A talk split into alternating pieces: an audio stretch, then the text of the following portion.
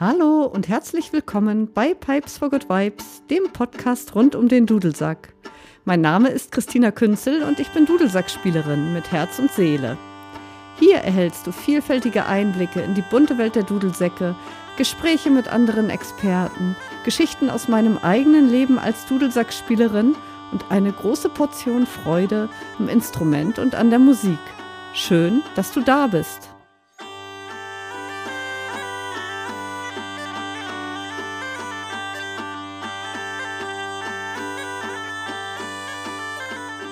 Hallo und herzlich willkommen. Heute widmen wir uns einem Thema, das viele Dudelsackspieler beschäftigt. Und zwar dem Thema, was kann ich überhaupt auf meinem Instrument spielen? Denn die Dudelsäcke sind ja doch von der Tonart beschränkt und der Tonumfang ist meistens auch nicht viel größer als eine Oktave. In Ausnahmefällen wie bei der Schäferpfeife und der Alien Pipe haben wir anderthalb bzw. zwei Oktaven, aber trotzdem, die meisten Dudelsäcke haben einen Tonumfang von ungefähr einer Oktave und das verbunden mit der Tonartbeschränkung, da stellen sich viele die Frage, was man alles so spielen kann. Die gute Nachricht, viel mehr, als man auf den ersten Blick so glaubt. Und ich bin ja auch gerne jemand, der ähm, Dudelsack untypische Stücke ausprobiert, um einfach mal auch zu hören, wie sie klingen. Oder um einfach auch mal Spaß daran zu haben, die zu arrangieren für auch mehrere Dudelsäcke. Das ist sehr spannend. Aber wie geht man denn eigentlich vor, um herauszufinden, was man auf seinem Instrument spielen kann? Also, wir gehen jetzt mal davon aus, dass ihr Noten zu einem Stück vorliegen habt, das ihr gerne spielen wollt oder das ihr einfach mal ausprobieren wollt. Was ich dann als allererstes mache, ich schaue auf die Tonart. Dafür muss ich natürlich wissen, welche Tonarten ich auf meinem Instrument spielen kann. Ich gehe jetzt mal davon aus, dass ihr als Dudelsackspieler wisst, welche Tonarten auf eurem jeweiligen Instrument möglich sind. Falls ihr das nicht wisst, ähm, dann könnt ihr euch informieren, entweder im Internet oder bei euren Dudelsacklehrern oder auch bei anderen Fachleuten rund um den Dudelsack. Ihr könnt auch, falls euer Dudelsack schon im Podcast hier vorgestellt wurde, könnt ihr auch in die Folgen reinhören und einfach mal gucken, was da zu eurem Dudelsack erzählt wird. Also, ich gehe jetzt davon aus, dass ihr wisst, welche Tonarten auf eurem Instrument spielbar sind. Es gibt ja einmal die Grundtonarten Dur und Moll. D-Dur zum Beispiel besteht aus den Tönen D, E, Fis, G, A, H, Cis, D. D-Moll besteht aus den Tönen D, E, F, G, A, B, C, D. Gerne werden noch auf Sackpfeifen zwei der Kirchentonarten gespielt, unter anderem Dorisch und Mixolydisch. Und ähm, D-Dorisch zum Beispiel wäre D, E, F, G, A, H, C, D und demixolydisch wäre DE-Fis G-A-H-C-D, um jetzt beim Beispiel zu bleiben, für das Hümmelchen. Diese ganzen Tonarten folgen einem bestimmten Halbtonschrittmuster. Ich verlinke in den Shownotes ein Muster der Halbtonschritte, sodass ihr nachgucken könnt für die jeweiligen Tonarten, was für ein Muster das ist und das auf die jeweiligen Tonarten eures Instrumentes übertragen könnt. Und ähm, hilfreich unter anderem für das Abzählen der Halbtonschritte, also damit auch für das Herausfinden der Kirchentonarten oder auch der Grundtonarten, ist eine ausgedruckte oder aufgemalte Klaviatur. Und die ist auch noch sehr hilfreich für das Transponieren von Tonarten, das heißt für das Hoch- oder Tiefrücken von Tonarten, zum Beispiel von D-Moll nach G-Moll oder von D-Dur nach C-Dur. Aber dazu später mehr. Das war jetzt ein kurzer Ausflug zu den Tonarten. Aber wie erkenne ich denn jetzt, welche Tonart auf dem Notenbeispiel steht, das ich denn unbedingt spielen möchte? Also, die Grundtonarten erkenne ich anhand des Vorzeichens, das ganz vorne an einer Notenzeile steht, noch vor der Taktangabe. Und mit Hilfe zum Beispiel des Quintenzirkels kann ich das Vorzeichen einer Tonart zuordnen. Quintenzirkel findet man überall im Internet, das brauche ich jetzt nicht verlinken. Ähm, Da braucht ihr einfach nur Quintenzirkel in der Suchmaschine eingeben. Dann schaue ich auf den ersten und letzten Ton des Stücks. Genauer gesagt, besser gesagt, nicht auf den allerersten Ton, sondern auf die erste Eins für Stücke, die einen Auftakt haben und auf den letzten Ton. Ein Beispiel. Vorne vor der Taktangabe steht ein B.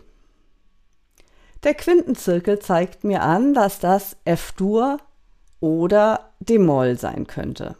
Für F-Dur wäre der letzte Ton zum Beispiel ein F. Und der erste Ton bzw. die erste Eins ist meistens ein Ton, der aus dem F-Dur-Akkord kommt. Also ein F, ein A oder ein C. Für den Moll zum Beispiel, man sagt auch, das ist eine Paralleltonart, wenn das gleiche Vorzeichen davor ist. Eine Durtonart hat immer eine parallele Molltonart und umgekehrt. Für die Moll wäre das dann, wenn hinten ein D steht als allerletzter Ton. Und als erster Eins kann entweder ein D, ein F oder ein A stehen. Ihr seht also, anhand der ersten Eins kann man nicht genau unterscheiden, was das für eine Tonart ist. Meistens erkennt man es wirklich, gerade bei den Stücken, die wir so spielen für Dudelsack, am letzten Ton. Die Kirchentonarten, die ich eben erwähnt habe, die sind anhand der Vorzeichen relativ schwer zu erkennen. Das Beispiel, das ich eben genannt habe mit D-Dorisch, da ist überhaupt kein Vorzeichen vor der Taktangabe was laut Quintenzirkel C-Dur oder A-Moll wäre. Es kann manchmal sein, dass zum Beispiel für ähm, D-Dorisch ein Vorzeichen steht, dann aber nachher in den Noten lauter Auflösungszeichen sind. Aber die meisten Stücke, die ich jetzt kenne, gerade aus ähm, einigen Notensammlungen, die speziell für Dudelsack sind, da stehen dann tendenziell keine Vorzeichen. Bei Demixolydisch wäre es dann so, dass ein Kreuz für das Fis wäre, was laut Quintenzirkel G-Dur oder E-Moll wäre. Und gerade bei den Kirchentonarten gilt dann ein Blick auf den ersten und den letzten Ton.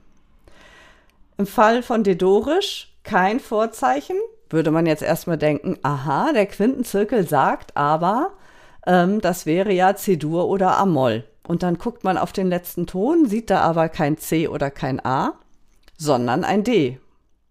Oder im Fall von Mixolydisch, D-Mixolydisch, ihr erinnert euch, ein Kreuz für das Fis, was laut Quintenzirkel G-Dur oder E-Moll wäre. Das heißt, der letzte Ton müsste ein G oder ein E sein, laut Quintenzirkel. Und ihr wundert euch, warum steht denn da kein G oder E? Was ist denn das für eine komische Tonart? Das wäre dann wenn der letzte Ton ein D ist, zum Beispiel demyxolydisch. So, wenn ihr also herausgefunden habt, dass die Tonart zu eurem Instrument passt, wie im vorher genannten Beispiel ähm, das D-Moll oder auch das D-Dorisch zum Hümmelchen in CD, dann ist alles super, denn dann kann es so gespielt werden wie notiert. Beziehungsweise wir schauen, wie die Melodie in D-Moll liegt. Da gibt es ja auch noch Unterschiede. Ist der tiefste Ton ein D bzw. ein C, dann passt die Melodie super aufs Hümmelchen. Da geht es jetzt um den Tonumfang. Ihr wisst, erst schaue ich auf die Tonart, dann geht es in Richtung Tonumfang. Also, ist der tiefste Ton ein D oder ein C? Ich bleibe jetzt beim Hümmelchen-Beispiel, damit wir so eine strikte Linie mit D haben. Dann passt die Melodie super aufs Hümmelchen. Ist der tiefste Ton zum Beispiel ein A, dann kommen wir nach unten hin nicht hin, denn wir kommen ja beim Hümmelchen nur zum C. Dann schaue ich genauer ins Notenbild. Kommt zum Beispiel einmal ein tiefes A vor und das Stück schöpft ansonsten die gesamte Oktave aus, die wir auf dem Hümmelchen haben, also von D zu D, dann bleibe ich in dem Moll und passe den einen tiefen Ton an. Dazu später mehr, was das mit sich bringt mit diesem einzelne Töne anpassen. Oder kommt das A etwa öfter vor, beziehungsweise das D, unser Grundton auf der Spielpfeife in D-Moll, liegt mitten in der Mitte der Melodie und der Tonumfang ist ungefähr eine Oktave, also von A bis A. Dann müssen wir zur nächsten spielbaren Molltonart transponieren. Transponieren, das Wort habe ich eben auch schon mal im Zusammenhang mit der Klaviatur genannt. Und beim Beispiel des Hümmelchens wäre das dann G-Moll.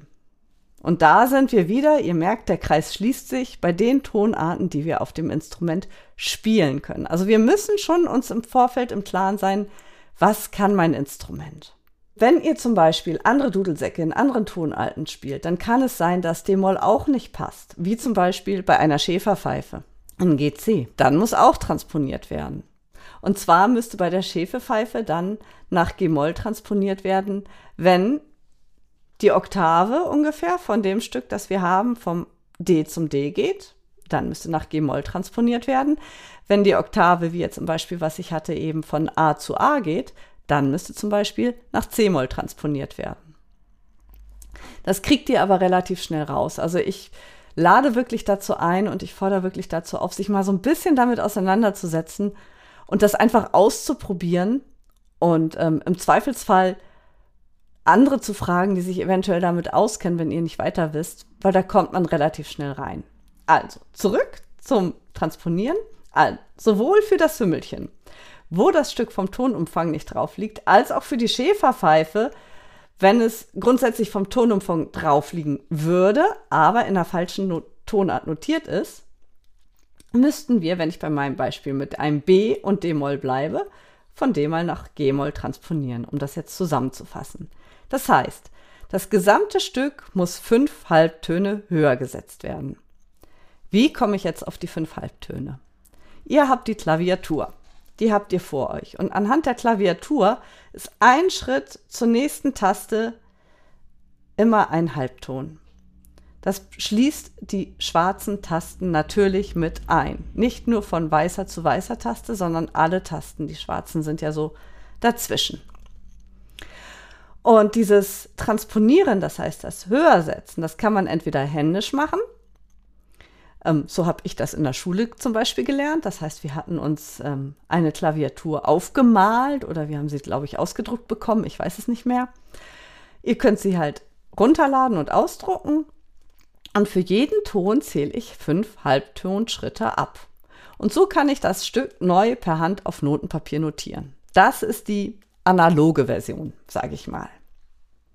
Es gibt aber noch digitale Möglichkeiten.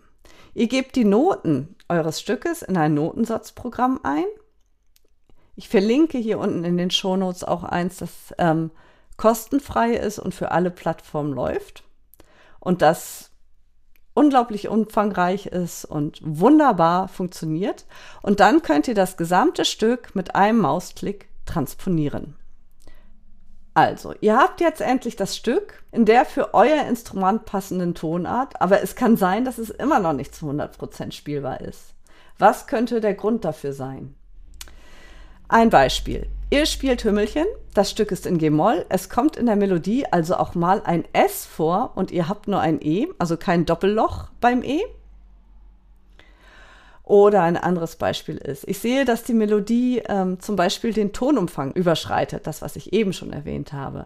Also beim Hümmelchen wird die eine Oktave überschritten oder bei der Schäferpfeife die anderthalb Oktaven.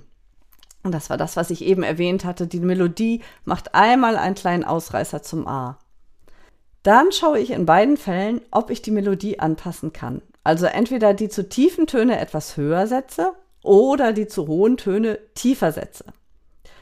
Dabei muss man beachten, dass das Ganze immer noch in den harmonischen Gesamtkontext passen sollte. Eine einfache Grundregel ist zum Beispiel das Verschieben um Terzen.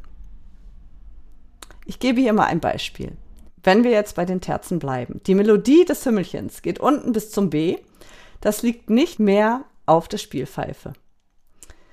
Alternativ könnt ihr dann mit dem Hümmelchen zum Beispiel das tiefe D spielen. Der Grundton ist so eine ganz gute Möglichkeit. Wenn wir jetzt bei dem Beispiel bleiben, was ich ganz am Anfang genannt habe, die Melodie macht einen Ausflug zum tiefen A, dann wäre auch dort ein tiefes D passend.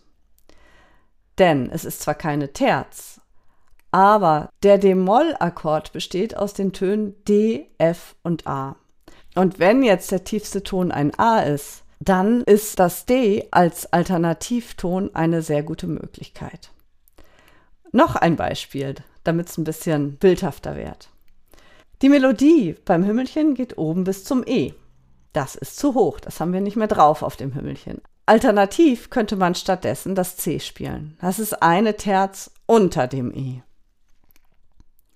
Diese drei Beispiele, die ich gerade genannt habe, sind ganz einfache Beispiele. Alles andere würde in dieser Folge den Rahmen springen. Ganz kurz nochmal gesagt, zum Anpassen von Melodien. Es hängt immer vom Stück und von der Melodiebeschaffenheit ab, was am meisten Sinn machen würde. Und man muss auch immer so ein bisschen den harmonischen Grundkontext berücksichtigen, gerade wenn man mit anderen Instrumenten zusammenspielt. Wenn das Interesse groß genug ist, dann widme ich dem Ganzen sehr gerne eine komplette Folge. Schreibt mir dafür einfach in die Kommentare oder eine E-Mail und dann kommt das auf meine Agenda. Ja, das war jetzt eine sehr theoretische Folge. Ich hoffe, es hat etwas Klarheit gebracht. Denn ich kriege immer wieder mit, dass einige Dudelsack-Spieler gar nicht so genau wissen, kann ich das spielen und was mache ich dann damit? Also, nur Mut, probiert es aus, wagt euch daran, auch mal an Dudelsack fremde Stücke. Ein gutes Beispiel sind ja Weihnachtslieder die gerne anders notiert sind. Oder auch bestimmte Volkslieder, wenn man die spielen möchte. Die sind ja gerne in anderen Tonarten notiert, die nicht unbedingt immer so typisch für uns Sackpfeifenspieler sind. Also probiert euch aus, versucht daran zu gehen, versucht erstmal rauszufinden, Schritt für Schritt, was ist das für eine Tonart, dass ihr da so reinkommt. Wie gesagt, es war jetzt ziemlich viel Information in ziemlich kurzer Zeit, aber es lohnt sich, sich damit zu befassen um nochmal ein Stückchen unabhängiger von typischer Dudelsackliteratur zu werden, sage ich mal. Viel Freude weiterhin beim Spielen, viel Freude beim Ausprobieren und bis bald. Liebe Grüße.